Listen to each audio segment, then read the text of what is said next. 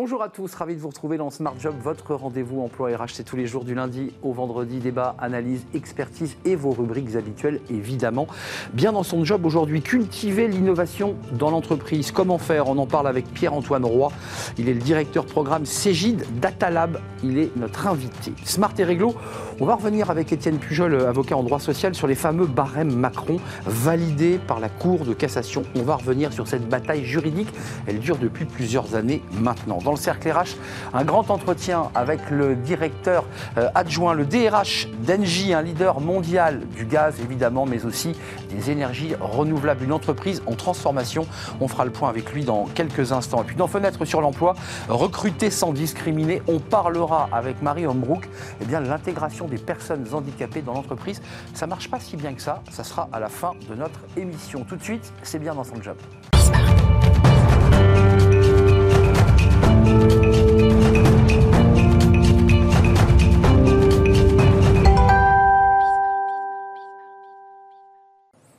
Bien dans son job, cultiver l'innovation dans l'entreprise. Ça, c'est une préoccupation de beaucoup d'entreprises. Il faut innover, évidemment, pour pouvoir avancer et gagner des, parts de marché. Et on en parle avec Pierre-Antoine Roy. Bonjour Pierre-Antoine. Bonjour Arnaud. Ravi de vous accueillir, directeur programme Cégide Data Lab chez Cégide, de fait. Euh, d'abord, pour essayer de bien comprendre ce dont on va parler, on va parler des startups, on va parler évidemment des environnements startups. Euh, vous faites quoi exactement? Qu'est-ce que ça veut dire euh, Quelle est votre mission exactement? C'est quoi? Si j'ai bien compris, c'est de faire le pont entre les startups, celles qui innovent, et Cégide, c'est bien cela? Exactement, vous avez raison. J'ai la chance d'avoir un rôle un petit peu atypique. Euh, puisque je suis à la croisée des chemins entre les startups qu'on accompagne dans notre programme à Station F et l'innovation qu'on peut infuser au sein de, de Cégide. Euh, ça veut dire donc qu'il euh, y a des startups qui travaillent, qui produisent, qui, inventent, et vous les accompagnez, c'est ça? Vous, les aidez à, faire avancer leurs idées, leurs projets? Exactement, du coup j'ai la chance de ne pas être tout seul, on a une cinquantaine de personnes de, de Cégide qui en fait sont impliquées sous diverses formes, mais la, principale c'est le, mentoring. Et donc chaque startup est accompagnée pendant 9 mois. Et a trois mentors qu'elle voit une fois par mois euh, sur des sujets qui sont leurs challenges, leurs problématiques pour justement les aider à enlever, euh, faire sauter des verrous et donc pouvoir euh, accélérer. en effet, c'est une mission passionnante parce qu'il y a un pied euh, chez Cégide, mais aussi un pied avec les startups et tous ceux qui inventent le monde de, demain. Alors, comment on laisse s'exprimer la, créativité justement chez les people? Je mets les, je mets guillemets, hein, c'est pas des vedettes de cinéma, on est d'accord hein Bien sûr, c'est l'ensemble des, des, collaborateurs. Vous les appelez les people? Ouais, on pourrait dire les people, il y a beaucoup d'anglicismes, donc on pourrait dire l'ensemble des collaborateurs. et alors, il y, y, a plusieurs formes. on a une forme qui est assez originale au au-delà euh, du, du, Data Lab, notre programme, c'est ce qu'on appelle le studio. Euh, qui est en fait un, espace, le studio Cégide, où euh, on va pouvoir, chaque collaborateur va pouvoir donner une idée qu'elle soit brillante et va révolutionner Cégide ou qu'elle soit peut-être un peu faux folle. Et en fait, c'est peut-être vous allez avoir une idée, peut-être qu'elle ne va pas aboutir, je vais en avoir une autre qui va vous donner une troisième idée qui va peut-être être le projet qu'on va, euh, qu'on, va faire avancer. Donc des petits maillons qui, qui s'emboîtent, enfin, qui se, nouent les uns aux autres pour faire avancer une, une idée. Euh, comment, on, comment on innove? C'est, Parce que c'est toute la question avec les outils process. Comment ça marche tout ça? Alors il y a pas mal de, de choses au niveau des, des outils, des, des, des, process. On a, on a observé quand même que le rôle de, euh, de, de, manager a énormément évolué, pour donner un exemple. Mmh. Et bah, souvent l'outil vient accompagner ça dans, dans, le process. On arrête par exemple de se rencontrer une fois par an ou tous les deux ans. Alors ça, ça revient régulièrement. Oui on fait des rencontres euh, presque au fil de l'eau, presque en temps réel. Exactement. Au lieu de parler de huit sujets pendant euh, deux heures une fois par an, on, va parler huit fois hum. de un sujet. Euh, et donc on passe plus dans une démarche nous qu'on aime bien appeler la conversation continue. On a d'ailleurs un outil qui s'appelle conversation continue qui, qui permet de, de, rendre cela possible à, l'échelle de l'entreprise et donc qui change à la fois le process et, et, l'outil qui, qui l'accompagne. Et puis il y a, l'espace de travail hybride aussi. Hein. Parce que ça aussi, ça, ça, transforme et ça vous oblige, vous, Cégide, à, et avec les startups, j'imagine, à repenser finalement le, la manière dont on travaille. Exactement. Euh, forcément, alors on, parle de euh, post-Covid, est-ce qu'on est vraiment après? On ne sait jamais. En tout cas, quoi qu'il arrive, après ces confinements, on a vécu du télétravail forcé, donc les choses ont évolué. Et donc effectivement, on voit que c'est à la fois devenu euh, normal d'avoir cette alternance, cette, ce, mode hybride avec mm. télétravail et présence dans les bureaux. Néanmoins, ça reste un enjeu pour arriver à faire en sorte que bah, quand vous venez au bureau, vous ne soyez pas tous en visio derrière votre écran dans l'open space, si il n'y a plus d'entreprise. Exactement. sinon, ça, détruit finalement même l'entreprise. Est-ce que, est que Pierre-Antoine, est-ce qu'on doit s'équiper d'outils RH pour booster l'innovation? Est-ce que c'est nécessaire? Alors, moi, je pense que oui. En tout cas, il y a plein de choses. On, peut, on peut, on peut s'en équiper. Il y, a, vraiment pas mal de, pas, mal d'innovations. Exactement. Bah oui. On est, ah bah oui.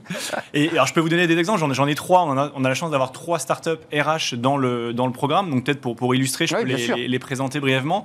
Euh, on a bah, justement euh, MWork, qui est une startup qui euh, précisément anime, met en place, rend possible ce télétravail, avec la gestion du télétravail, la gestion de présence dans les bureaux. C'est du SaaS, c'est du logiciel C'est ça, ça hein. un logiciel SaaS qui s'adresse du coup plutôt à la fois aux managers et aux collaborateurs pour leur permettre d'organiser organiser tout ça. Euh, on a une autre, une autre startup qui s'appelle Microdoing, euh, qui porte bien son nom puisque c'est de la formation micro avec des, contenus euh, assez, assez digestes, et doing parce qu'on se met dans l'action, donc nouvelle façon d'apprendre également. Et enfin la troisième, Monito HR, qui est plutôt dans le, benchmark dans le monde du recrutement. Je mets une offre en ligne pour recruter un, poste donné, mais je vais avoir des informations sur mes concurrents, le nombre d'offres publiées dans les six derniers mois, la durée moyenne qu'on peut observer d'annonces en ligne, donc potentiellement de durée pour recruter, etc pour avoir un, une idée peut-être pour booster son, son, offre. Pour qu'on y voit bien clair, parce que ça, reprend le début de notre échange, euh, à travers ces trois exemples de startups qui ont des propositions concrètes, commercialisables, si j'ai bien compris, euh, comment ces gîtes s'implémentent? Est-ce que vous les accompagnez dans leur commercialisation? Est-ce que, je mets des guillemets, mais vous achetez leur process? Comment ça marche? Hmm. Alors c'est vrai qu'il y, a pas mal de, de, de, programmes qui ont des approches différentes, notamment à, Station F. Et c'est vrai que nous, on, ce qu'on ne fait pas, c'est qu'on ne vient pas ici avec l'ambition de dire on va euh, racheter une des sociétés du programme. On va forcément implémenter toutes les solutions. La proposition de valeur qu'on leur, leur, donne, c'est vous allez avoir pouvoir bénéficier de l'expertise de Cégide au travers de l'ensemble des métiers que l'on a. Et effectivement, euh, Cégide, avec ce, cette posture de pionnier un peu dans, la, dans, mmh. la tech, vient rendre un peu ce qu'on a reçu. Donc il y a énormément d'expertise et de savoir qui sont partagés. Et en fait, ce sont des effets de bord. C'est-à-dire que quand vous rencontrez un product manager qui vous aide à travailler sur votre produit, bah, peut-être il, voit votre produit, il voit les problématiques de ses clients. Ah, parfois il va quelque chose qui va, qui va être poussé et vous allez avoir peut-être un partenariat qui va naître. Oui, en fait, c'est une forme de networking euh, start-up, grand groupe pour, pour en fait pousser une start-up parce que bah, évidemment le, product manager se dit tiens, c'est intéressant de l'envoyer à ce, patron. Mais est-ce qu'il y a chez vous aussi, chez Cégide, au-delà de, rendre, j'allais dire presque philosophiquement, euh, est-ce qu'il y a aussi l'idée quand même d'aller puiser de l'énergie que parfois les grands groupes n'ont plus euh, ou n'ont pas assez? Oui, alors il y, a, effectivement, ça c'est assez amusant, c'est-à-dire que les, euh, la cinquantaine de mentors de Cégide qui s'impliquent eh à l'accompagnement, euh, il y a un retour qui est assez unanime. le mentor euh, grandit aussi. Exactement. Et en fait, on parle, alors c'est encore un anglicisme, on parle souvent de reverse mentoring. Hum. et ils repartent tous de, de, Station F ou de leur échange parce qu'ils ne sont pas tous basés en France. En disant, c'est ça, je suis, je suis venu avec ma compétence sur le commercial, ma compétence sur l'architecture technologique. Et en fait, je repars avec, j'ai plein de choses. J'ai découvert une nouvelle méthodologie de travail, un nouvel outil, un nouveau. Et en fait, on continue d'apprendre. C'est toute la force du mentoring et du mentorat, c'est-à-dire que le mentoré et, le mentor finalement se grandissent tous les deux en même temps, d'une manière différente. Euh, la suite, c'est quoi pour vous? Parce que là, vous nous avez cité trois exemples, il y en a plein d'autres. Il y a plein d'autres exemples d'outils RH ou de start-up. Qu'est-ce qu'on est en train d'inventer qu'on ne sait pas encore là? Où vous dites, on est sur une pépite là, d'un truc dingue. Alors, il y, a pas, y, a pas mal de choses qui avancent. Et alors, ce qui est, ce qui est intéressant, c'est que plus on a des idées parfois qui sont un peu les plus futuristes, bah, oui. bah, c'est intéressant d'arriver en fait à les challenger. Et donc, c'est là où euh, le studio dont, dont, je parlais tout à l'heure est intéressant parce qu'en fait, on vient avec un, avec un canevas qui permet de mettre toutes les idées qu'on peut avoir dans ce canevas. Les plus dingues. Hein. Exactement, et qui vont nous obliger à dire, bah, en fait, quel est le marché sur lequel on va? Est-ce que cette idée qui semble à première vue ah brillante, est-ce qu'en fait elle trouve un marché? Est-ce qu'il y a un use case? Est-ce qu'il y a des clients qui sont prêts à acheter, qui sont prêts à payer pour, pour ce type de, de solution? Et on se rend compte en fait si oui ou non euh, on est en train de créer quelque chose ou pas. Alors Pierre-Antoine, sans déflorer les secrets, parce que c'est aussi un peu des secrets, vous n'allez pas dévoiler à la télévision là, là. Mais c'est quoi les sujets sur lesquels vous dites, euh, voilà, les, nouvelles pistes? Parce que là, on a évoqué des pistes dans lesquelles on est déjà. Le travail hybride, la manière dont on accompagne les managers dans leurs relations, ça existe déjà. Qu'est-ce qui n'existe pas? Et vous dites, on, va vers cela en prospective, si, d'aventure vous en avez. Alors il y a beaucoup de choses. Il y a, bah, euh, on parle beaucoup par exemple du métaverse en ce moment. Énorme. première fois pour ces qui, euh, qui va tenir son, euh, euh, son salon à Retail Connection à Monaco. Il va y avoir du coup un, Donc vous avez acheté un terrain, vous avez acheté un stand on a, bah c'est Cégide qui organise. Donc du coup, il y, a un stand qui va présenter des choses sur la métaverse. Donc Cégide a acheté un espace Exactement, donc, pas, pas, acheter d'espace, mais va présenter quelque chose en tout cas sur, euh, sur le métaverse avec un partenaire. Donc euh, c'est des sujets sur lesquels on, avance en tout cas, qu'on regarde et on essaye d'aller de, explorer. C'est quand cet événement d'ailleurs euh, C'est Monaco, j'ai plus la date, c'est en, juin, j'ai plus la date précise. Bah, je vous ai challengé Pierre-Antoine, voilà, vous, ne saviez pas quelle était la date. C'était le jeu bien sûr. Merci Pierre-Antoine Roy, directeur programme Cégide Data Lab, avec ce lien fort, nécessaire, nourrissant d'ailleurs, entre les, les startups et, et et Cégide, euh, bah, en fait, ils inventent le monde d'aujourd'hui finalement. C'est même pas le monde de, demain. Merci de nous avoir rendu visite. Euh, la suite, c'est le droit, rien que le droit. Comme chaque semaine, Smart euh, et Réglo. On parle du barème Macron et on en parle avec Étienne Pujol.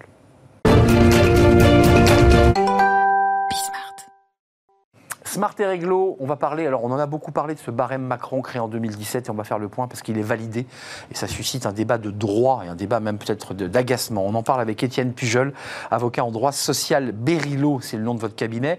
Euh, donc il y, a, une décision importante qui, a fait grand bruit dans le landerneau euh, juridique et des avocats, c'est la validation par la Cour de casse en mai dernier, en mars dernier, des barèmes Macron. Exactement. C'est tombé. C'est tombé, ça y est, c'est tombé, un arrêt de la semaine dernière. En fait, euh, la Cour de cassation a euh, été saisi de deux affaires, euh, l'une dans laquelle une salariée avait euh, obtenu plus que le barème Macron et l'autre dans laquelle elle avait obtenu le plafond du barème Macron mais demandé plus. Et donc ces deux affaires, l'audience a eu lieu le 31 mars dernier, le délibéré a été rendu la semaine dernière. ça avait démarré le 22 septembre 2017. C'était un des, un des piliers forts en 2017 de la d'une proposition Macron qui était de barémiser, juste pour nous rappeler les règles, c'est qu'en fait on ne peut pas varier d'une juridiction à une autre l'indemnisation, on est d'accord? Oui, en fait, c'était, vous avez raison, c'était un des gros marqueurs du, début du quinquennat Macron, avec euh, parmi les ordonnances pénicaux euh, cette disposition qui encadre en fait les indemnités octroyées par les juges en cas de ce qu'on appelle dans notre jargon le licenciement sans cause réelle et sérieuse. C'est un licenciement qui n'est pas assez justifié en fait et en droit euh, pour, pour, être, pour donner lieu à, une absence d'indemnisation. Donc jusqu'alors, on avait des, décisions qui pouvaient paraître totalement déconnectées de la réalité, qui variaient, etc., hein. qui variaient énormément d'une juridiction à une autre. Et l'idée était d'avoir une sorte de prévisibilité, ou en tout cas de risque maximum que l'on connaissait au moment où on licenciait quelqu'un, si on n'avait pas assez de, justification pour, euh, se séparer de lui. Et au fil de l'eau, on en avait parlé d'ailleurs sur ce plateau, pour refaire l'histoire, pour comprendre pourquoi la Cour de cassation valide, c'est parce que le, barème avait été immédiatement attaqué. Ah bah, immédiatement. Il y a eu une volée de bois vert, euh, alors politique et juridique aussi, de, de, mes confrères effectivement qui représentent les salariés et notamment de, syndicalistes, euh, qui euh, disaient cette, cette disposition n'est pas valable. On ne peut pas.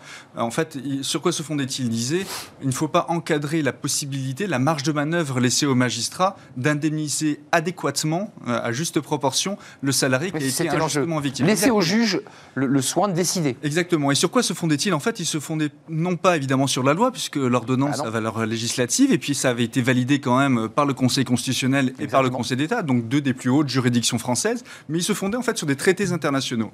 Exact. Et que disaient ces traités internationaux, en l'occurrence la Convention de l'Organisation internationale du travail et la Charte des droits fondamentaux euh, européens, c'est de dire euh, il faut une, une indemnisation adéquate je cite, adéquate. Et donc, qu'est-ce que ce terme adéquat Donc subjectif, finalement, à la volonté du juge. Il faut, voilà, exactement, à la main du juge, en fonction des éléments de fait qui lui sont soumis, euh, cas par cas. Et, en fait, c'est tout l'un des principaux enjeux de, ces arrêts. Et d'ailleurs, euh, la première avocate générale de la Cour de cassation avait, elle, milité pour, euh, pour pouvoir s'extraire, pouvoir s'affranchir du barème Macron dans certaines circonstances. Mais ça a été fait, d'ailleurs. Et en fait, les cours beaucoup de cours d'appel avaient, avaient entériné ce raisonnement, avaient accueilli ce raisonnement, comme on dit.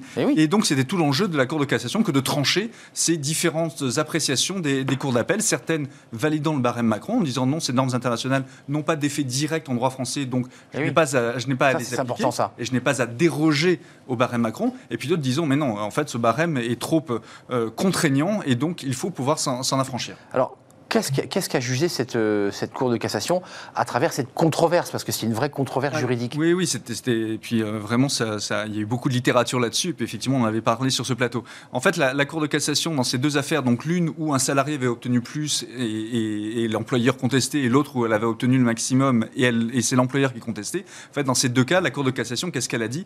Elle a dit euh, la, le barème tel qu'il existe dans les ordonnances Macron, dans le Code du travail aujourd'hui, ce barème permet euh, au juge d'avoir une marge de manœuvre pour indemniser de manière adéquate ça. Euh, le licenciement euh, non justifié des salariés. Elles le fondent pourquoi Elles le fondent sur le fait que, d'une part, la fourchette est suffisamment large euh, je vous rappelle que ça, commence, euh, le minimum est à 1 ou 3 mois euh, et le maximum peut aller jusqu'à 20 mois de, de, salaire, en fonction de l'ancienneté du salarié.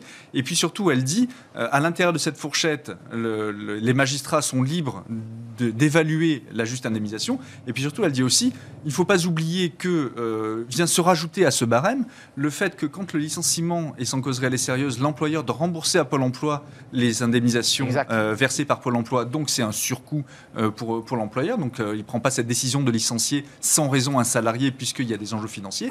Et puis aussi que ça ne s'applique pas au licenciement nul. C'est quoi un mm. licenciement nul? Ce n'est pas un licenciement sans cause réelle et sérieuse. C'est un licenciement qui prend pour cause euh, le fait qu'on appartient à un syndicat, le fait qu'on a des orientations politiques. Donc une forme de discrimination. Voilà, exactement. Tout ce qui est discrimination, liberté d'expression, etc. On l'appelle licenciement nul. Et ça, c'est un licenciement nul. Et, et le barème Macron ne s'applique pas dans ces cas-là. Et d'ailleurs, on le voit en stratégie judiciaire beaucoup euh, d'avocats de salariés se placent justement sur la nullité du licenciement plutôt que sur l'absence de cause réelle sérieuse pour permettre une indemnisation plus élevée de leurs clients. Oui, pour, pour monter, et c'est pour ça qu'on y intègre parfois le harcèlement moral et un certain nombre de, ça, explique pourquoi on y glisse les stratégies avec des petits mots-clés qui permettent de faire monter les, indemnités. Euh, la, la, portée de l'arrêt, euh, Étienne, pour conclure, et est-ce qu'un magistrat sera sanctionné, parce que c'est la vraie question, mhm. s'il sort des, des, clous? En fait, la Cour de cassation vient de poser un coup d'arrêt à ces stratégies judiciaires euh, visant à dire le barème Macron n'est pas valable. Euh, c'est la plus haute juridiction euh, civile française. Le Conseil d'État, je vous l'ai dit tout à l'heure, avait déjà validé le barème, le Conseil constitutionnel aussi. Donc il est très peu probable, sauf changement politique, que ce, ce ça tombe d'ailleurs à un moment où le président est réélu pour la seconde fois. Oui, oui ça tombe après les élections. ça tombe après les élections. Un curieux hasard. C'est le hasard. mais, mais donc voilà, il y aura probablement des des, poursuites de tentatives judiciaires en disant il faut que les cours d'appel, on l'a vu des, dans les premières réactions post euh, cet arrêt euh, d'avocats disant on va continuer à se battre, on va continuer à soulever ces moyens, et puis on ira le cas échéant devant les juridictions européennes. Mais euh, en termes de, contentieux pour nous, praticiens, ça devrait quand même mettre un coup d'arrêt à beaucoup de ces, de ces revendications. Donc, côté chef d'entreprise, ça sécurise, ça les sécurise, on est bien d'accord? Exactement. Il n'y a, plus cet aléa de se dire mince, je suis dans le, le mon risque maximum, et c'est le barème Macron, mais en fait, je risque d'avoir plus. Euh, là, euh, a priori, et c'est d'ailleurs ce qui est invoqué par la Cour de cassation, si on avait permis, euh, ce que disait l'avocat général, il, faut laisser une porte ouverte pour une appréciation concrète du préjudice au cas par cas. Et la Cour de cassation contredit son avocat général et dit non, si on faisait ça, en fait, ça ferait une, inégalité du justiciable devant les juridictions. Certains se verraient octroyer des indemnités supplémentaires et d'autres pas. Donc ça contrevient à un autre article, une disposition pour le coup constitutionnelle du droit français, qui est l'article 6 de la, de, la, de la, Déclaration des droits de l'homme et du citoyen. Et donc, euh, on ne peut pas aller dans, sur ce terrain-là. Donc, ça sécurise euh, les entreprises euh, lorsqu'elles se séparent de leurs collaborateurs. Pour le dire simplement, avec ce barème, elles seront, elles pourront anticiper le montant qu'elles vont verser. Voilà. Je, me permets de le re-redire, parce que c'était le débat posé sur le, le plateau il y a quelques mois en votre présence il sert à quoi le juge? C'est le code d'Amourabi, il a juste à regarder la case. B2, 5, c'est un cas. En fait, quel est, quel est, quel est son rôle? On a fait, hein, précise, hein, Oui, bien sûr. un magistrat professionnel. Exactement. En fait, sa marge de manœuvre, quelle est-elle? Elle est d'étalonner le préjudice subi entre le minimum De, de, la barre Macron et le maximum. entre 0 et 100, quoi. Exactement. Et il va dire, ben voilà, selon les éléments qui me sont soumis, typiquement, entre un salarié qui a retrouvé du boulot immédiatement après avoir été licencié et un salarié qui est toujours en demande d'emploi alors qu'il est devant la cour d'appel, l'indemnisation ne doit pas être la même. C'est pas qu'elle ne va pas être la même, c'est qu'elle ne doit pas être la mmh. même. Et c'est ça que le magistrat doit, doit évaluer. C'est tout le jeu, euh, je dirais, de leur conseil que de justifier auprès du magistrat quel est le véritable préjudice subi par le salarié. En revanche, il a un cadre extrêmement strict euh, dans lequel il peut, il peut évidemment choisir euh, le, montant d'indemnité. Euh, juste avant de nous quitter, qu'on soit bien précis, peut-être qu'on en reparlera, mais les stratégies qui sont parfois des méthodes un peu dilatoires, d'y faire rentrer du harcèlement moral pour essayer de, même si tout ça n'est pas totalement prouvé, ça disparaîtra ou pas? Alors non, évidemment, au contraire, ça risque de prospérer encore plus, et notamment dans les situations conflictuelles où les salariés essaient de négocier une rupture conventionnelle et finalement ça ne marche pas. On va dire je suis harcelé moralement je suis un épuisement professionnel mmh. et je prends acte de la rupture et on va considérer que cette prise d'acte ne va pas produire les effets d'une cause réelle et sérieuse, mais d'un licenciement nul. Donc voilà, il y aura quand même des stratégies judiciaires, ça nous continue à faire du travail pour nous, c'est très bien, mais il est bien évident que les, avocats, avec leur créativité, vont continuer à essayer de contourner ce barème pour obtenir une administration supplémentaire. Euh, le dossier est clos, en tout cas pour la Cour de cassation, mais la bataille, j'ai bien peur que la bataille continue du côté de vos confrères euh, qui défendent les, salariés euh, et qui, vont, et j'imagine, continuer à pousser pour augmenter et aller au-delà du, barème. Je ne sais pas si on aura des, cas de figure, peut-être il faut attendre de voir si ça. On recrée de la jurisprudence sur la. On peut refaire de la jurisprudence sur la Cour de casse? Alors, il est assez bah, rare que la Cour de casse se déjuge bah et qu'on opère ce qu'on appelle un revirement de jurisprudence. Les choses restant en l'état, ça, ça vient de manière assez exceptionnelle et là, pour le coup, sur ces éléments-là, euh, c'est assez improbable. Maintenant, ce qui peut arriver, c'est que par le biais de l'Union européenne, euh, il y ait des modifications qui soient imposées au, gouvernement français. Et là, ça, c'est une autre histoire. Transcription de, règles européennes. Merci Étienne Pujol de nous avoir éclairé sur cette controverse, pas de Valladolid, mais, mais de, du, sujet des, barèmes Macron, avocat en droit social, droit du travail, cabinet Berilo. C'est un vrai plaisir de vous accueillir. On fait une courte pause et on va accueillir dans le cercle RH euh, le DRH d'Engie, qui est un des leaders mondiaux de, l'énergie, du gaz évidemment, on va en parler, mais aussi des énergies renouvelables. C'est un groupe en mutation, en transformation, et cela a des incidences évidemment sur l'ensemble des collaborateurs. On fait le point avec lui dans quelques instants, juste après la pause.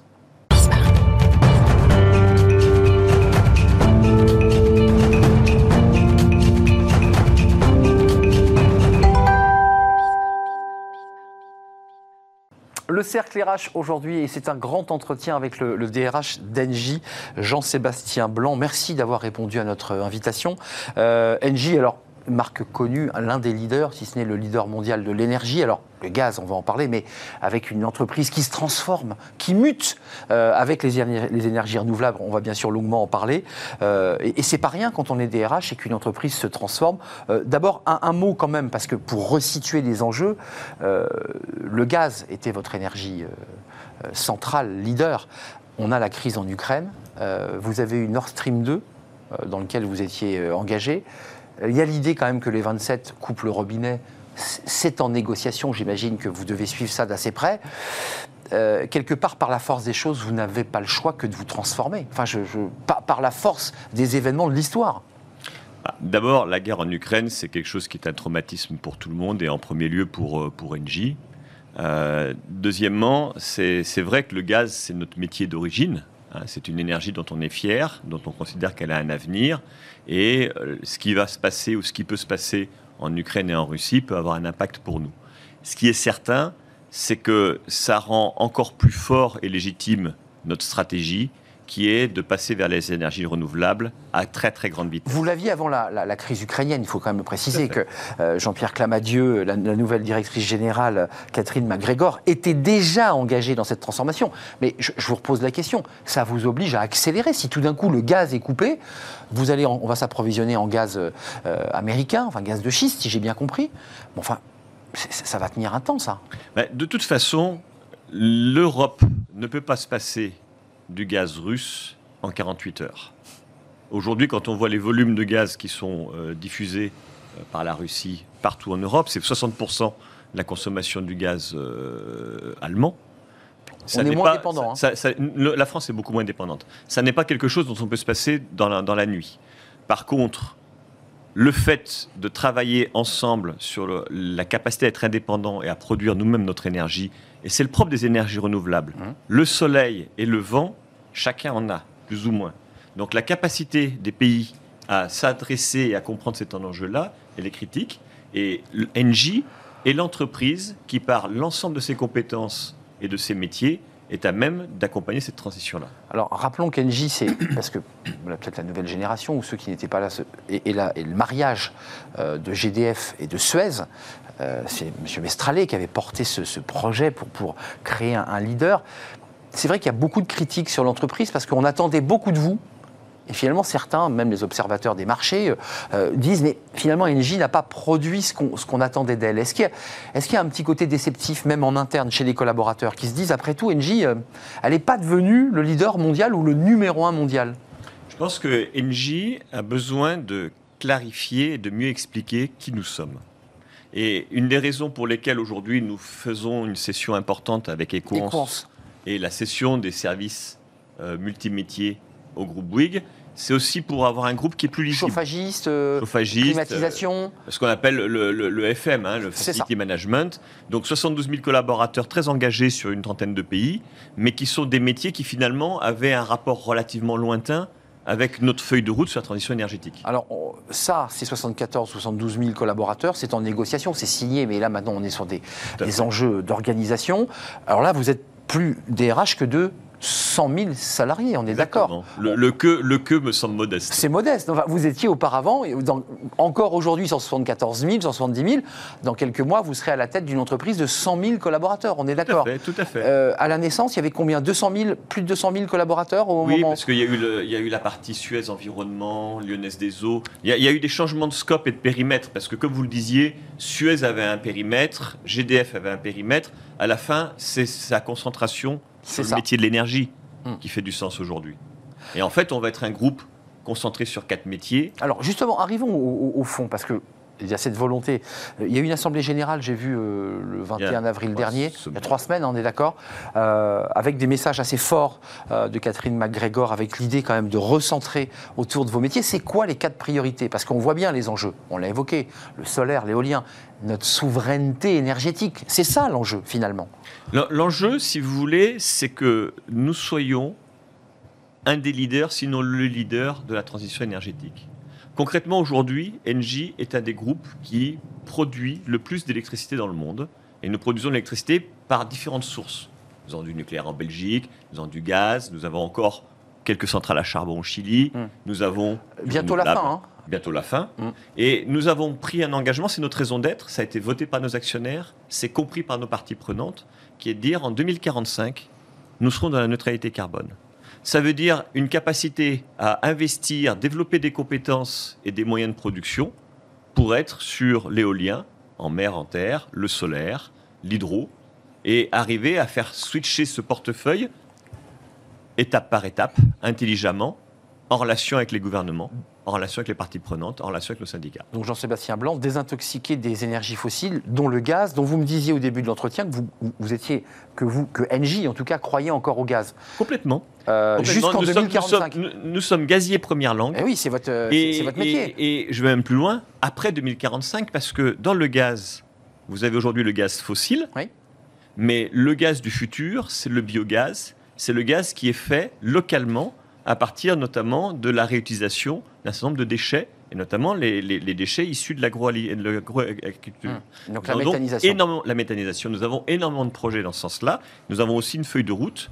Et le gaz du futur, ça peut être celui-ci, mais ça peut être aussi le gaz produit à partir d'hydrogène vert. Euh, L'hydrogène est le vecteur de demain. euh, Il y a la biomasse, il y a la méthanisation qui sont des enjeux. Euh, Vous vous engagez sur le- l'hydro- l'hydroélectrique, l'éolien. Juste d'un mot, parce que Engie pèse très lourd. Vous êtes une entreprise qu'on écoute. Euh, on voit quand même des, réticences des, citoyens à l'égard de l'éolien et même de l'hydroéolien, des, des, des- des hydro- des- des éoliennes en mer, avec des associations, avec des recours, et, et- et vous les subissez d'ailleurs. Euh, on, on pourra avancer sur cette question parce qu'on entend bien le discours de dire on a du vent, on a du soleil, utilisons cette énergie qui est gratuite, sauf que les citoyens, en tout cas pour l'éolien, n'en veulent pas. Est-ce que ça, c'est aussi pour votre stratégie dans les nouveaux métiers une difficulté? Alors, ce qui est intéressant, c'est que cette réticence par rapport euh, au solaire ou à l'éolien est très différente selon les pays. Oui. Elle est très différente selon la perception qu'on a des enjeux climatiques et d'énergie. L'Espagne avait des réticences Mm. jusqu'au moment où ils ont eu un très gros blackout pendant plusieurs jours. Et ils ont compris que l'enjeu énergétique n'était pas un enjeu du passé, mais un enjeu du futur. Ouais, C'est quand il n'y a plus de courant Je, dit je pense qu'en euh, France, la crise ukrainienne, la guerre en Ukraine, va changer beaucoup de choses sur la compréhension de cet enjeu-là. Et nous avons, nous, une responsabilité. Nous avons déposé un label qui s'appelle TED, en relation avec Bureau Veritas, qui consiste à avoir une méthodologie d'acceptation, de dialogue, de relation avec les parties prenantes sur un territoire. Le maire, les citoyens doivent comprendre les possibilités et les enjeux positifs de nos projets. Et nous avons une vraie méthodologie, un vrai savoir-faire. Au global, nos, nos projets sont souvent très bien acceptés et accueillis par les populations dans le monde, par les autorités publiques et locales, parce que nous avons cette capacité à le faire mieux que les autres et à mieux l'expliquer. Alors, euh, recentrer sur quatre métiers, on, va parler quand même de. J'ai vu des, accords euh, dans, le, cadre d'un dialogue social euh, régénéré, accord mondial avec des syndicats étrangers, mais aussi avec les, syndicats français, parce qu'il y a aussi l'idée quand même de maintenir des collaborateurs, de les engager dans une entreprise qui se transforme. Et ça, c'est vous qui êtes en première ligne sur cette question. C'est-à-dire comment on maintient des collaborateurs, comment on les engage dans une entreprise qui euh, est en totale mutation et qui dit bah, attendez, ces métiers-là, on arrête, celui-ci, on hésite, et puis on va. Euh, ça veut dire que les salariés se disent mais attendez, à quelle sauce on mange, pour le dire un peu simplement. Euh, Comment on fait là quand on est DRH Quels sont les messages que l'on passe? Comment, comment, comment on dit les choses? Ça tombe bien parce que ma passion, c'est la cuisine. Donc vous voyez. Ah, je ne le savais pas, ça, vous voyez. J'avais travaillé le dossier, mais je ne savais pas que la cuisine était votre passion. Non, non, vous avez raison. Il y, a, il, y a, il y a plusieurs ingrédients pour réussir ça. Le premier, c'est d'avoir une vision claire de là où on veut aller. C'est la raison d'être. Et nos collaboratrices et nos collaborateurs, et on le mesure dans nos enquêtes d'engagement, adhèrent énormément à notre raison d'être. Quand on leur explique que notre travail à nous, c'est de contribuer à ce que la planète soit meilleure par une énergie décarbonée, mmh. renouvelable et accessible à tous. Ça a du sens. Ça a du sens. Et c'est d'ailleurs un élément d'attractivité très important.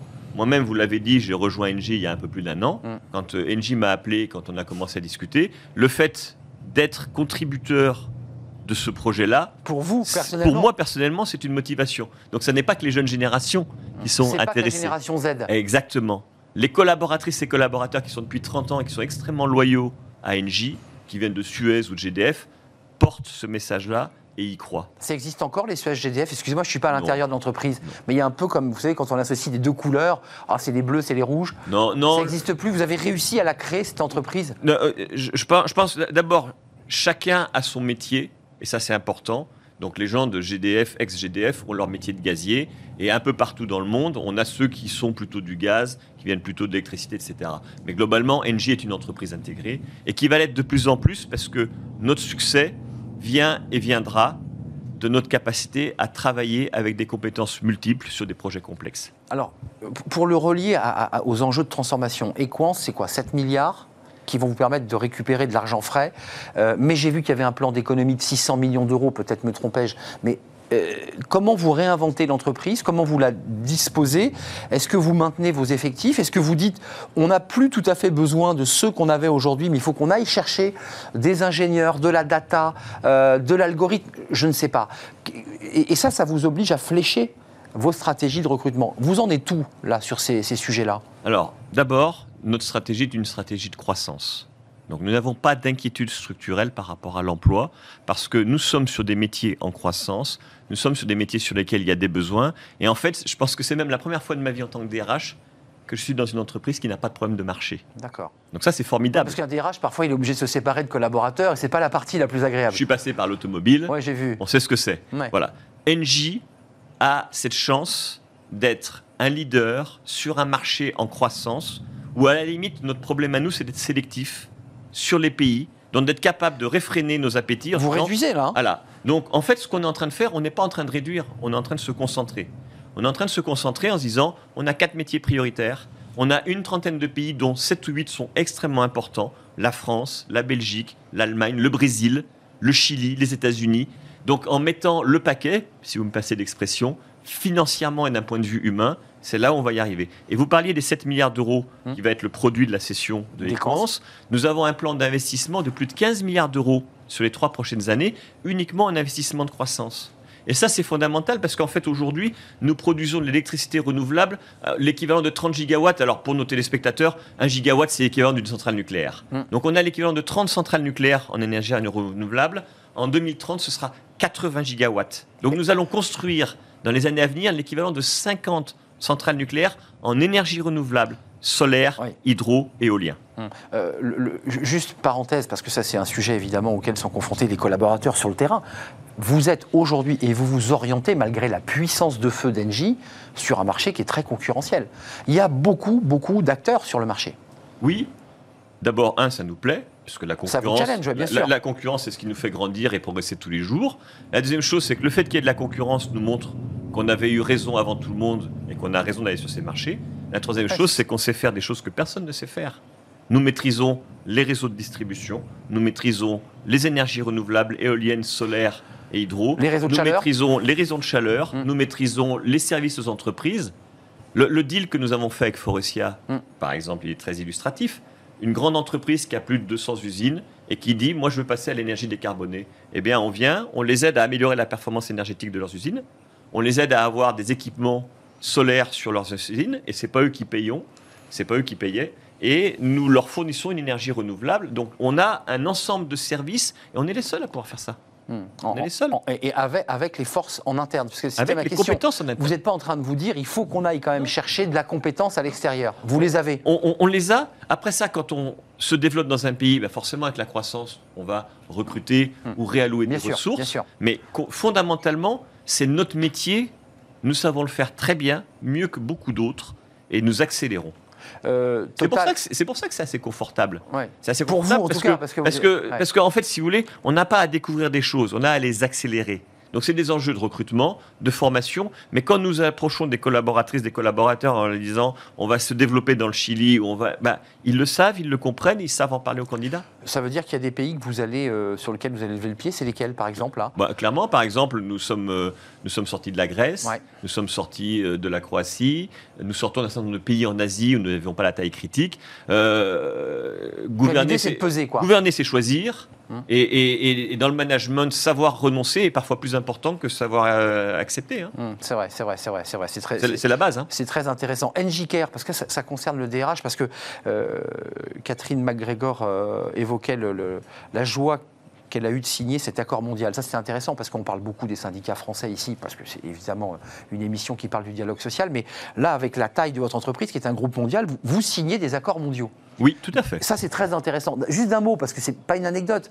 Vous aviez auparavant, comme DRH, signé des accords mondiaux avec ces syndicats, alors IBB, Industrial Global Union, euh, ISP syndicats, qui sont des syndicats que nous, en France, on ne connaît pas. On connaît évidemment les traditionnels euh, FO, CGT, euh, CFDT et quelques autres. Euh, comment ça se passe quand on signe un accord avec des syndicats internationaux, mondiaux, comme cela? Ben, en fait, ce sont des regroupements de syndicats nationaux par métier. Et ils ont un rôle extrêmement important parce qu'ils sont capables de porter la voix des travailleurs Branche sur l'ensemble du globe. en fait. C'est- Voilà, ça. Donc par, par très très grand métier, ce sera les travaux publics, Oui, j'ai vu ça, ce ouais. sera les mondes de l'énergie. Et, et- et- et en fait, si vous voulez, nous avons l'ambition dont j'ai parlé, qui est euh, l'ambition sociétale par rapport au, au développement du renouvelable. Elle se conjugue avec une ambition sociale très forte. D'abord, il y a cette culture de dialogue social chez NJ qui existe depuis toujours, Mm. mais ça, nous ça avons vient, ça vient de, de- de GDF, non Il y a un peu une tradition, parce que GDF est, est- est- est issu de 45. Oui, oui, oui, mais ça vient. Je pense que ça vient aussi d'une d'une façon de considérer que le dialogue social, et, et Catherine McGregor le dit très bien, c'est un levier de performance.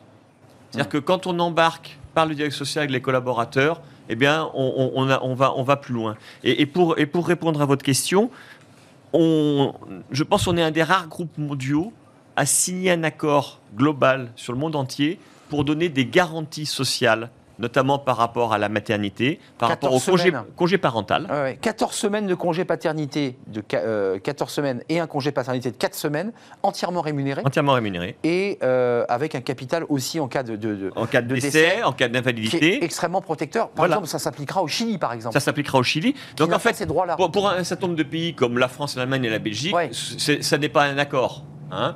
Par contre, pour toute une série de pays, et c'est pour ça qu'on on a dit aux partenaires sociaux, ils étaient d'accord qu'on va se donner plusieurs années pour le faire, parce qu'il faut trouver des couvertures d'assurance, il faut savoir le mettre en place, mais c'est pour moi un- une façon de faire passer un message très clair, Hmm. c'est que nous voulons des collaborateurs engagés, mais la meilleure façon de les engager, c'est de leur montrer, et c'est le nom du programme, Pierre, c'est de leur montrer que l'entreprise tient à eux. C'est vertueux pour la planète, parce que c'est un peu finalement la punchline peut-être sur laquelle vous êtes en train de travailler. Je dis ça parce qu'on voit Total, qui est quand même l'entreprise du pétrole, qui est en train totalement de muter dans la couleur de ses logos, dans la manière dont elle s'exprime, et qui est en train de changer de nom, pour nous dire, bon, on fait aussi euh, du renouvelable, on est tourné vers l'énergie. Vous, le DRH, et j'imagine les membres du COMEX, ça doit parfois un peu agacer de voir les entreprises 100% pétrolières, 100% pétrolières et gazières, euh, qui sont en train de doubler des entreprises qui, comme Engie, depuis longtemps, avant même la crise ukrainienne, disaient il faut, se séparer des fossiles, il faut partir vers, le- vers le- le- le- le- le- les énergies renouvelables. Ça, vous agace un peu, ça, cette espèce de jeu de mastodonte qui se regardent de, leur tour de la défense. D'ailleurs, vous, n'y êtes plus, je crois. Hein. Vous avez... On, est, on est, encore à la défense jusqu'en ouais, 2025. mais c'est bientôt. Mais, je vous l'ai dit, ça montre que Engie a eu raison très tôt, qu'on a commencé à sortir du charbon il y a très longtemps, que nous avons donc une longueur d'avance et qu'aujourd'hui, nous sommes très loin devant les différents noms que vous avez cités en termes de capacité d'énergie renouvelable. Mm. Aujourd'hui, en termes de capacité installée, 30 gigawatts, 80 dans quelques années. Donc c'est le faire savoir qui est important pour vous, c'est de le dire. Parce qu'on a l'impression que ces entreprises sont, sont, gigantesques et, produisent plus d'énergie que vous. Oui, mais, mais c'est aussi de se dire, ben, bienvenue, euh, parce que à la fin, on a tous un enjeu qui est plus grand que nous, qui est l'enjeu du réchauffement climatique. Mmh. Donc bienvenue à Total, bienvenue à toutes ces entreprises. Euh, et, en fait, on voit une transformation fondamentale du business en général. L'agenda du réchauffement climatique dans les entreprises était un agenda secondaire il y a encore 4 ou 5 ans, et maintenant est un agenda, c'est la première ligne sur l'agenda des CEO, quel que euh, soit leur métier. On a parlé du dialogue social. Vous avez évoqué à plusieurs reprises cette raison d'être qui, semble être vraiment votre colonne vertébrale, euh, qui, va, qui va finalement dynamiser l'ensemble de, l'entreprise. Euh, et puis, il y a, évidemment toute, toute la transformation d'une entreprise. Il faut en parler. Il y a eu le télétravail. Alors là, en l'occurrence, ce n'est pas la crise ukrainienne, mais c'est la crise Covid. Euh, on a hybridé, on a fait du full remote au début. Et puis, je le disais, c'est pas une anecdote. le quartier de la Défense, vous y étiez en 2025, bah, la, tour NJ, bah, vous n'y serez plus. Je crois que vous avez euh, un site à la Garenne-Colombe. Euh, un, campus. Un campus, pardon. Euh, plus à plat, peut-être plus, plus écologique, je ne sais pas. Complètement. Symboliquement, ça veut dire quoi? D'une entreprise qui est en hauteur, qui est, un mastodonte, qui domine Paris, à une entreprise plus, voilà, plus étale. Ça dit quelque chose quand même.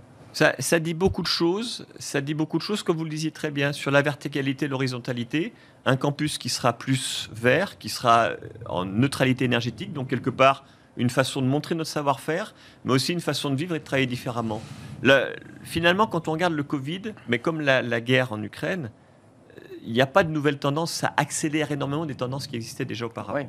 Et le télétravail était déjà une tendance, le fait de vouloir travailler différemment et d'avoir des rôles managériaux différents, eh bien, tout ça, ça a été accéléré par la, crise, la crise sanitaire. Donc ça veut dire que, pour le dire concrètement, je suis allé à la Défense il n'y a pas très longtemps, c'est vrai que c'est un quartier un peu fantôme, c'est-à-dire qu'une partie de vos collaborateurs de la Tour sont en télétravail.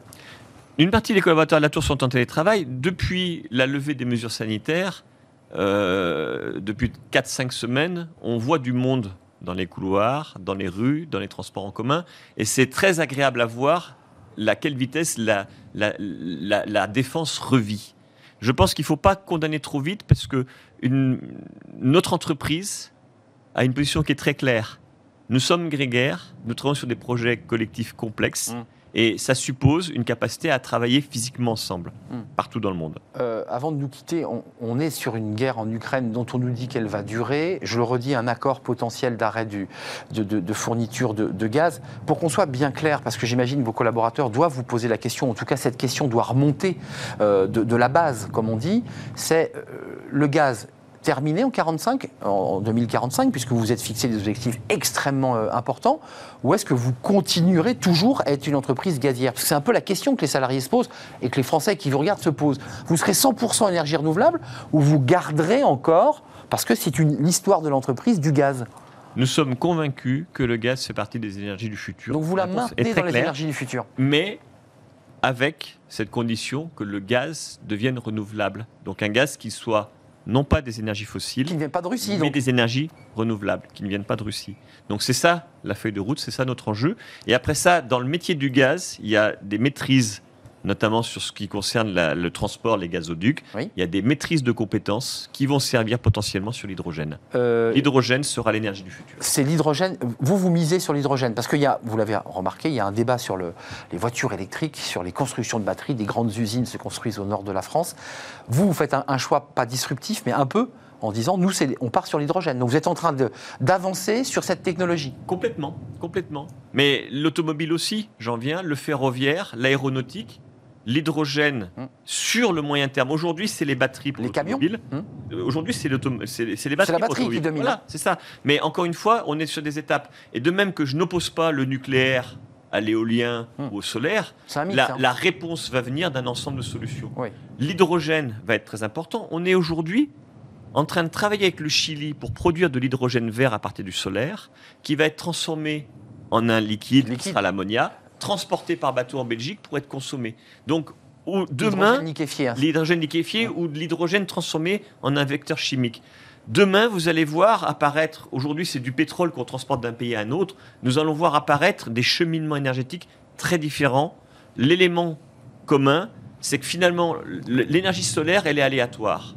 La capacité à transformer l'énergie solaire aléatoire oui. en énergie stockable, c'est l'hydrogène vert. Hum, L'hydrogène va être le vecteur énergétique du futur dans toutes les industries. Ouais, le soleil devient un outil qui permet de fabriquer les, le, le- Donc vous avez misé sur l'hydrogène. C'est une question un peu traditionnelle pour des, les DRH de grands groupes qui viennent sur notre plateau, parce que c'est vrai que c'est tellement gigantesque d'avoir encore la main sur 170 000, bientôt 100 000. Mais euh, c'est quoi la journée là, après l'émission de télévision? Qu'est- Qu'est-ce que fait le DRH d'Engie? C'est quoi la journée d'un DRH d'un grand groupe? C'est de parler au DRH des business units C'est parce que vous avez évidemment une grande équipe, vous avez des DRH par, par business unit, j'imagine.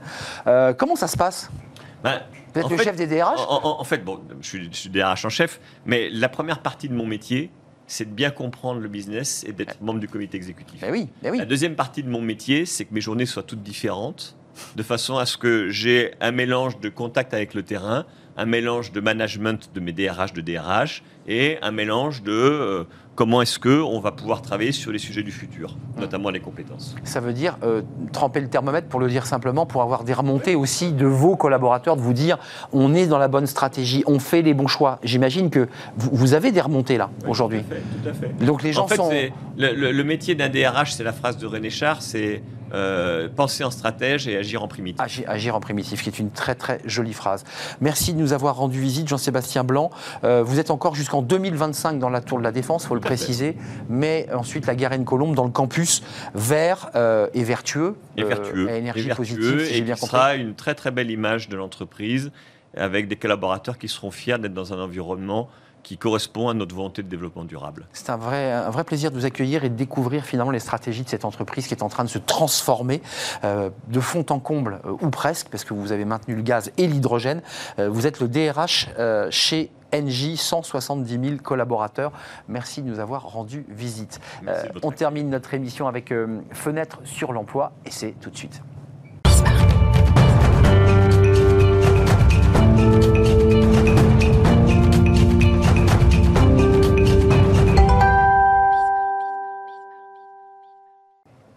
Sur l'emploi, on accueille Marie Hombrook. Bonjour Marie.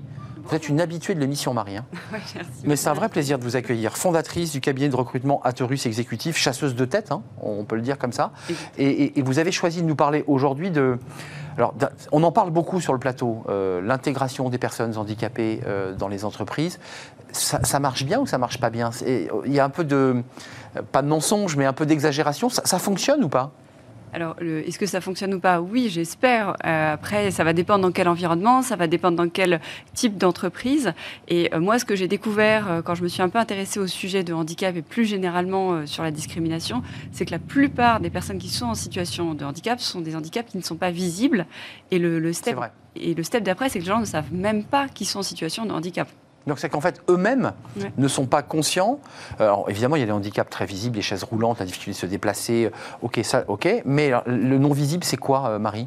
Ah bah, c'est plein de personnes qui peuvent avoir des problèmes de dos, des problèmes euh, de, de- de handicap, euh, par exemple de, de santé. Euh, On en parle très très peu, la, la partie santé mentale également. Euh, et ce sont des choses euh, qu'on ne déclare pas. Et donc c'est quelque... c'est pour ça que c'est important d'en parler pour permettre aux gens de, de se renseigner sur la question et de savoir si déjà si oui ou non ils sont en situation de handicap. Euh, Pour vous, c'est un combat à côté de vos activités euh, d'a- d'Atorus. Vous, en, vous en faites un combat, euh, une bataille. Euh, oui, pour moi c'est important parce que, en tant que chasseur de tête, je suis, j'ai créé mon cabinet euh, en indépendant et un des sujets pour lesquels euh, bah, j'ai créé mon cabinet, c'est pour avoir mené des, des combats et la lutte contre la discrimination et aider les personnes en situation de handicap à retrouver un emploi, ça fait partie des engagements de mon cabinet. Alors, ça, c'est un peu une raison d'être. On l'évoquait il y a quelques instants avec un Ouais. grand groupe, mais il y a les raisons d'être aussi dans les petites entreprises. C'est votre raison d'être. Comment vous faites concrètement? Comment vous, vous appliquez cette, cette philosophie, cette éthique, et comment vous la rendez concrète? Alors, il y a deux actions. Donc, moi, je fais du recrutement. Donc, déjà, la première chose, c'est au sein de mes équipes, euh, on travaille énormément sur euh, la lutte contre la non-discrimination. Donc, c'est-à-dire, on s'efforce, quand on regarde des CV, d'avoir un œil euh, le plus, en tous les cas, neutre vis-à-vis des discriminations, de ne pas s'arrêter au nom des personnes, de ne pas s'arrêter à leur couleur de peau, de ne pas aller regarder forcément leur, leur adresse modulo, et c'est ça, il faut quand même qu'on fasse une petite parenthèse là-dessus, c'est que c'est bien joli de la discrimination, mais il y a des moments, il y a des principes de réalité. Euh, donc il y a des, quand, quand, le poste est à un endroit, ben, forcément, je ne vais pas forcément appeler quelqu'un qui sera très très loin. Donc ça, c'est le premier point. Mais ce qui est sûr, c'est que nous, la première chose qu'on va faire, c'est qu'on va essayer dans notre quotidien, la première élément, d'être le plus euh, propre et le plus vertueux vis-à-vis de ça. Donc quand vous avez des clients qui ont des, des, des, un petit peu stricts, parce que ça arrive quand on est chasseur de tête, on vous dit je veux pas ci, je veux pas ça, dans votre éthique, vous êtes obligé de lui dire, mais attendez, là, là, c'est pas possible ce que vous me dites là. Il y a des moments où ça coince. Ah bah, évidemment, il y a des moments où ça coince, et surtout en ce moment où euh, il y a des gens qui vont nous dire, ah bah, je veux une personne qui a tel âge ou qui est de tel sexe, parce que vous comprenez, mon équipe est très masculine, donc je préfère avoir une femme. Nous, c'est notre. Oui, c'est le début, ça. Oui, c'est souvent la question que nous, ça arrive très mmh. régulièrement. Mmh. Et, nous, c'est ce qu'on ce qu'on va répondre. On va lui dire, attendez, nous, ce qu'on va vous présenter, c'est des candidats. Si c'est des hommes, c'est des hommes. Si c'est des femmes, c'est des femmes. Mais ils auront les compétences, ils correspondront à ce que vous cherchez. Exactement. Euh, mais par contre, c'est vrai que je, je préfère un homme plutôt qu'une femme. Est-ce qu'on peut le considérer déjà comme une discrimination au sens juridique du terme? Ben, Pour nous, oui, c'en est une. Après, il y a un cas où, euh, le, fait de vouloir absolument un homme ou une femme, c'est des choses que vous ne pouvez pas enlever. C'est par exemple, si vous êtes dans, vous recherchez, euh, vous êtes dans le cinéma, vous recherchez un acteur qui soit une femme, je veux dire, il y a un moment, euh, c'est la réalité qui fait que vous avez besoin de ça, donc vous pouvez discriminer. Ce que, ce que je voudrais laisser comme message. Oui, là, ça devient fou, quoi. C'est chercher une femme et qu'on vous dit, ah bah non, c'est pas possible. Là, non, évidemment que c'est. Ce qu'il faut entendre, c'est que sur ces cas de discrimination, oui, il y en a 24, ils sont assez nombreux, mais c'est aussi, il faut avoir un peu de bon sens paysan. C'est-à-dire qu'on va les appliquer, mais il faut qu'il y ait une cohérence. Euh, si la personne habite à 300 km, ça n'a pas vraiment de sens d'aller la contacter parce qu'elle va être loin. Donc, quelque part, elle va subir une forme de discrimination, mais qui est logique. Euh, il y a une association, parce que je, vais faire un vilain jeu de mots, évidemment, euh, c'est votre dada. Euh, bah oui, l'association Droit comme un H. vous êtes impliqué. Comment ça marche? Quelle est cette association? Puisque j'ai vu que vous étiez impliqué aussi à travers une compétition d'équitation. Expliquez-moi le lien avec tout ça. Alors, ce qui se passe, c'est donc, un, dans, ma vie professionnelle, je suis recruteur, ça c'est un sujet. Chasseuse de tête. Chasseuse de tête. Chapitre 1. et, en parallèle, j'ai repris il y a quelques temps l'équitation grâce à un de mes coachs qui s'appelle Fabrice Bossy du Polo de Paris. Vous l'évoquiez euh, la fois dernière. Ouais, et en fait, ce qui s'est passé, c'est qu'on s'est lancé un challenge. On va faire un concours de cheval qui est sur un terrain mythique qui est à la Baule. Mmh. Et on s'est dit comment euh, lier cet événement sportif à une cause qui nous est chère. Et euh, entre autres, mon, coach, c'est un ancien coach qui était dédié aux personnes qui étaient en situation de handicap. et nous, à titre professionnel, à Taurus Exécutive, soutient une, association qui s'appelle Droit comme un H, qui a été créée par Stéphane Baller et Mathieu Juglar. Mathieu Juglar, c'est un avocat qui, est aveugle, euh, un des rares avocats aveugles en France. Et Stéphane Baller, c'est aussi un avocat qui, lui, a la particularité qu'il a été dans ses équipes sensibilisé par un sujet de handicap. Et ils se sont dit, et si on crée une, une association pour permettre aux personnes en situation de, de handicap. Donc droit comme un H. Droit comme un H, exactement. Donc à des juristes euh, aveugle de euh, trouver un emploi. Et donc l'idée, c'est quoi? C'est que nous, en tant qu'entreprise, euh, ben, en tant que chasseur de tête, on va permettre à nos clients d'aller dans ce bah vivier de, candidats qui sont en situation. D'ouvrir des portes, de, faire le lien. Exactement. Et aussi de, permettre de casser cette glace. Souvent, les gens veulent embaucher des gens en situation de handicap parce qu'ils ont des obligations mmh. légales d'en embaucher, mais ils ne savent pas comment. Il peut y avoir des freins. Et cette association, elle a pour objet de permettre le lien entre les entreprises et les personnes en situation de handicap. Ce qui est l'occasion, à travers cette émission et votre présence, de faire de la publicité pour droit comme un H. Euh, donc il y a un site internet, on peut, on peut, le consulter, et c'est à destination de personnes en situation de handicap euh, dans les métiers du droit, on est d'accord hein? Exactement, voilà. C'est ça. Hein? Et, donc l'idée, c'est quoi cet été? C'est que nous allons faire ce concours, et euh, l'objectif, c'est que, ben voilà, j'invite les gens. Parcours d'obstacle, hein, c'est de l'obstacle, donc c'est très dangereux par ailleurs. oui, c'est très Vous êtes une aventurière. Ah, là, faut l'être, ouais. et, et, du coup, l'idée, c'est quoi? C'est de concourir et que les gens n'hésitent pas à nous soutenir. Et l'argent que nous allons récolter, donc on, va, on, va, on a créé un, site de où les gens peuvent faire des dons, sera entièrement donné à cette association qui s'appelle Droit comme H. Donc là, vous vous préparez à la compétition. Ouais. Euh, et, Droit comme H, elle, a besoin de ces dons. Pourquoi faire avec? Qu'est-ce qu'elle va, qu'est-ce qu'elle va faire? Ça va lui permettre de pouvoir euh, faire des campagnes de sensibilisation? Parce que ce que vous nous dites au début de l'échange, depuis le début de l'échange, c'est que finalement, c'est un sujet dont on parle beaucoup. Mais notamment pour les handicaps non visibles, on en parle quasiment jamais.